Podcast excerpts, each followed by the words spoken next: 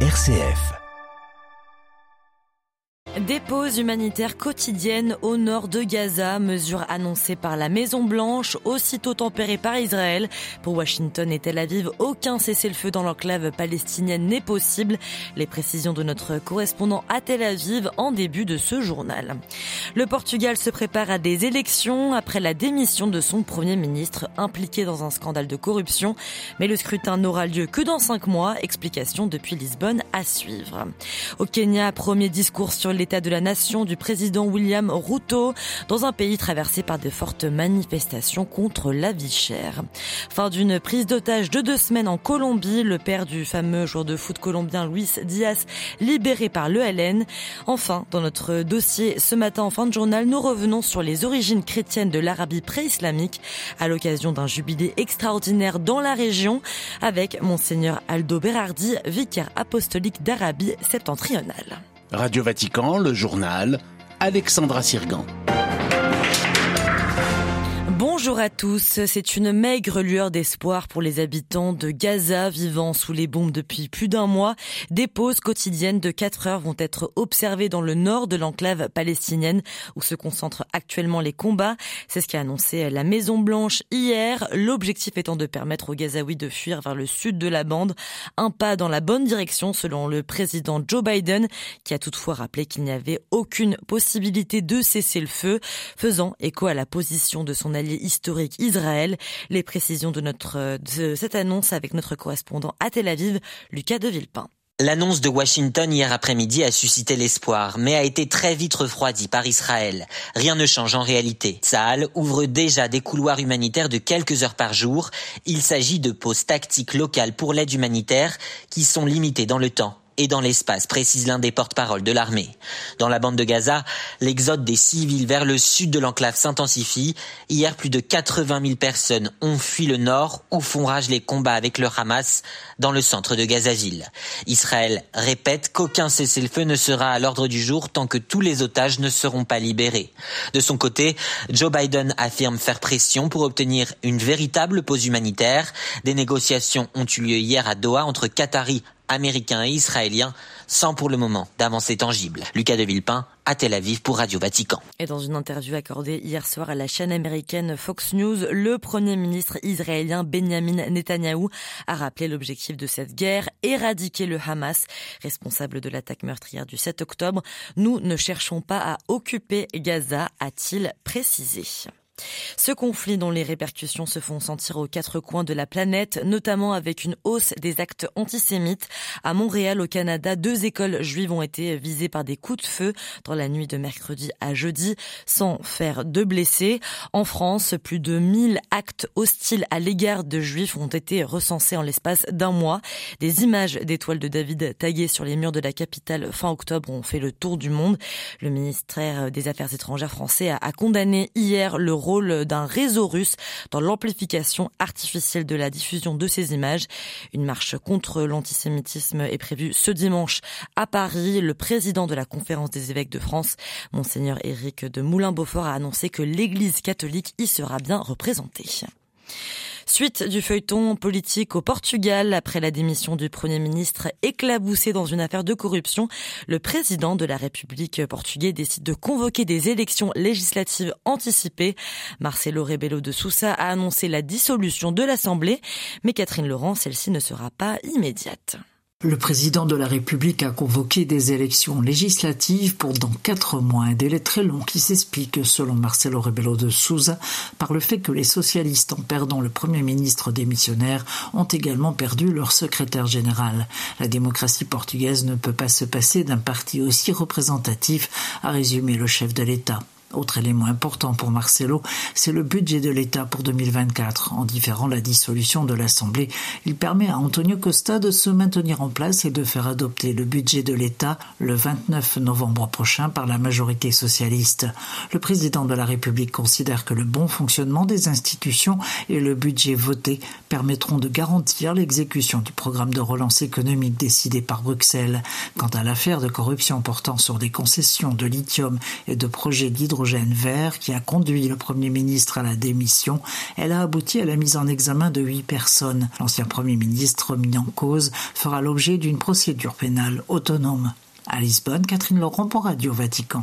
C'est une prise de parole qui était très attendue au Kenya. Le président William Ruto a tenu hier son discours à la nation devant le Parlement, un passage annuel obligé pour tout chef d'État, alors que les critiques pleuvent autour de son gouvernement et que le début de l'année a été marqué par de fortes manifestations de l'opposition.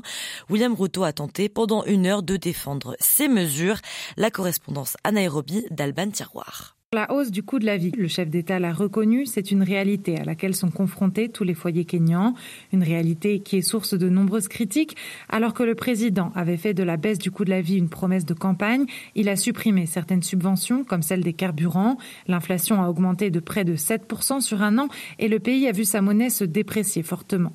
À cela s'ajoutent de nombreuses nouvelles taxes sur le revenu ou sur certains produits importés par les voyageurs notamment, l'annonce d'une hausse des prix de certains services administratifs comme les carte d'identité a aussi récemment provoqué un tollé.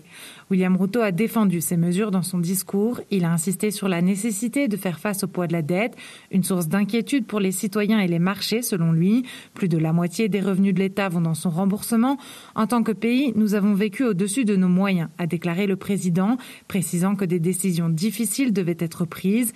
Il s'est voulu confiant toutefois et a assuré que serait versé le mois prochain un premier paiement de 300 millions de dollars d'un prêt de 2 milliards dont l'échéance est prévue en juin. Nairobi, Alban Tiroir pour Radio Vatican. Et puis toujours au Kenya, le ministre de l'Intérieur a annoncé hier que le déploiement de ses policiers en Haïti ne se ferait qu'avec le financement des pays membres de l'ONU. Le Kenya a récemment eu le feu vert pour mener une mission dans ce pays gangréné par la violence. Mais le budget pour le déploiement de ces policiers pour une durée d'un an s'élève à 600 millions de dollars. Situation d'extrême violence également en Birmanie où les affrontements se poursuivent dans le nord du pays près de la frontière avec la Chine après le lancement fin octobre d'une offensive menée par une alliance armée de groupes minoritaires ethniques contre la junte militaire. 50 000 civils ont été déplacés selon les chiffres de l'ONU communiqués aujourd'hui. Une bonne nouvelle, en Colombie, la guérilla de l'ELN, l'armée de libération nationale, a libéré le père de Luis Diaz, célèbre footballeur de Liverpool. Le père du sportif avait été enlevé le 28 octobre dans une station-service de Barrancas, ville natale de la famille. Le récit d'Anne Proenza depuis Bogota. Vive la liberté et la paix, a tweeté le président Gustavo Petro à l'annonce de cette libération. Depuis 13 jours, la Colombie tout entière s'inquiétait pour le sort de Mane, comme on surnomme le géniteur de l'attaquant international colombien de Liverpool.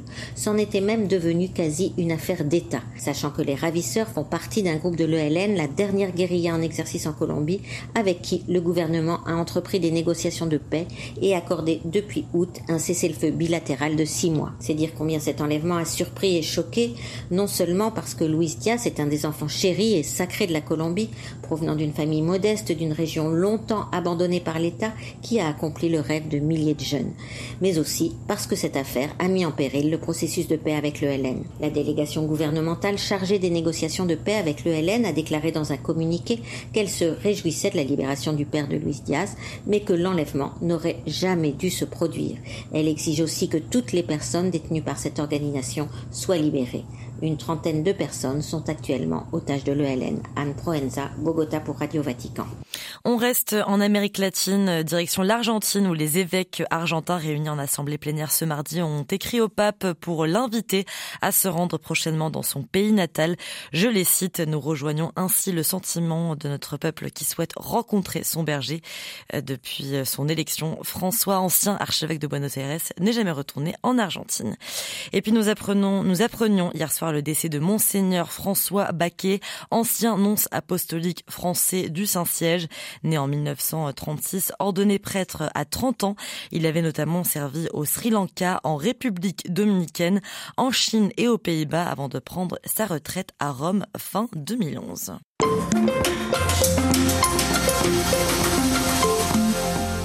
Retour ce matin sur les origines chrétiennes de l'Arabie pré-islamique. C'était il y a 1500 ans, quelque part entre l'actuelle Arabie saoudite et l'extrême nord du Yémen, dans l'ancienne ville de Najran. Près de 4000 chrétiens perdaient la vie en martyrs au cours des persécutions du VIe siècle après Jésus-Christ. Pour cette commémoration d'importance spirituelle, historique et archéologique, les vicariats apostoliques d'Arabie du Sud et du Nord ont décrété une année jubilaire extraordinaire courant jusqu'en octobre 2024. Les portes saintes ont été ouvertes à Bahreïn samedi dernier, à Abu Dhabi hier, en présence notamment du préfet du Dicaster pour le dialogue interreligion, pardon, le cardinal Ayuso. Dans son homélie hier soir dans la capitale des Émirats, Monseigneur Aldo Berardi, vicaire apostolique d'Arabie septentrionale, a rappelé cette période florissante de la présence chrétienne dans la région. Une leçon selon lui pour la mission des chrétiens d'Arabie et le martyr à notre époque. On l'écoute. On s'imagine qu'il ne s'est passé pas grand-chose avant la venue de l'islam. En fréquentant les historiens, les archéologues, les dernières recherches, euh, on a pu découvrir bah, qu'il y avait des communautés chrétiennes dans toute la région, euh, au pourtour bien sûr de la mer Rouge euh, et de la mer de l'Inde. Des monastères, des églises, des évêchés. C'était un moment important pour nous de comprendre que l'évangélisation avait commencé dans cette région et que des siècles plus tard, après une période très longue où les chrétiens avaient disparu, rue de la région. Il y a maintenant des millions de chrétiens revenus pour des questions plus économiques qui se retrouvent ici, qui découvrent que cette région eh bien, a une histoire et que cette région est une terre aussi de mission et de développement de l'Église euh, à notre époque. Cet euh, jubilé est important pour s'enraciner dans l'histoire, mais aussi pour comprendre euh, peut-être notre vocation d'aujourd'hui dans une continuité, dans le renouveau, bien sûr, de notre mission ici, avec les limitations que nous avons dans les différents pays, mais bien bien sûr une présence massive de chrétiens, même qui ne peuvent pas bien sûr évangéliser, faire du prosélytisme ou n'importe quoi, mais qui sont une présence euh, priante euh, et fraternelle. Quelle est la réception de ces découvertes ou redécouvertes historiques de ce jubilé auprès des locaux, chrétiens ou non? Les archéologues, surtout français, qui ont trouvé euh, des restes de, de communautés, mais aussi de présence chrétienne et les, les preuves de ce qui s'est passé à Najran. Et effectivement, il y a une, aussi une mention dans le Coran. Donc, euh, une curiosité des non-catholiques. Disons que c'est un groupe de saints un peu spécial puisqu'ils sont dans toutes les traditions euh, chrétiennes. Donc, la curiosité euh, s'étend maintenant aussi au niveau civil, au niveau des chercheurs. Ces saints qui ont été témoins à leur époque de la foi et qui font partie de l'histoire locale puisque ça touche l'histoire des tribus, ça touche l'histoire des, des, royaumes anciens du sud de, de l'Arabie. Nos martyrs, eh bien, parlaient une langue qui va se transformer en arabe euh, par la suite. Quelle serait la leçon spirituelle de ces euh, martyrs du VIe siècle pour notre temps en Arabie? Comme nous ne pouvons pas parler, euh, évangéliser dans une mission classique, eh bien ça nous permet aussi de comprendre que la mission elle est d'abord intérieure. Ça nous demande d'être cohérent avec notre foi chrétienne puisque c'est un témoignage massif de la présence des chrétiens, un témoignage silencieux mais cohérent et profond. Nous sommes dans une longue tradition des des ancêtres euh, chrétiens qui l'ont vécu à une époque difficile, euh, qui ont donné leur vie. Euh, maintenant, c'est notre tour d'être témoin du Christ dans cette région, avec toutes les limites que nous vivons de la propagation de la foi, mais aussi de l'expression extérieure de notre foi, sauf peut-être au Bahreïn où on peut quand même avoir des croix sur notre Église, mais à l'extérieur, non. Nous devons être discrets grâce à l'indulgence plénière qui nous a été donnée par le pape. Eh bien, chacun va faire sa démarche personnelle ça va susciter, je pense, l'intérêt aussi pour notre vocation chrétienne dans cette région. On parle toujours d'une église de migrants, d'une église de passage, c'est vrai. Nous sommes des expatriés puisque très peu vont rester sur place, mais ne devons pas simplement penser que nous sommes de passage. Nous sommes aussi en train de former euh, l'église locale, de construire euh, notre église euh, ici, mais une église qui est corps du Christ, hein, plus que des bâtiments. Ça redonne beaucoup de vigueur à la mission et à l'esprit d'enracinement et euh, je pense à notre vocation non plus en se pensant comme des gens qui passent, mais aussi bah, des gens qui vont laisser une trace et puis qui transforment d'une certaine façon la société locale par leur présence et leur cohérence et leurs valeurs. Interrogé par Delphine Allaire, Monseigneur Aldo Berardi, vicaire apostolique d'Arabie du Nord, couvrant quatre pays de la péninsule, il était ce matin l'invité du dossier de Radio Vatican.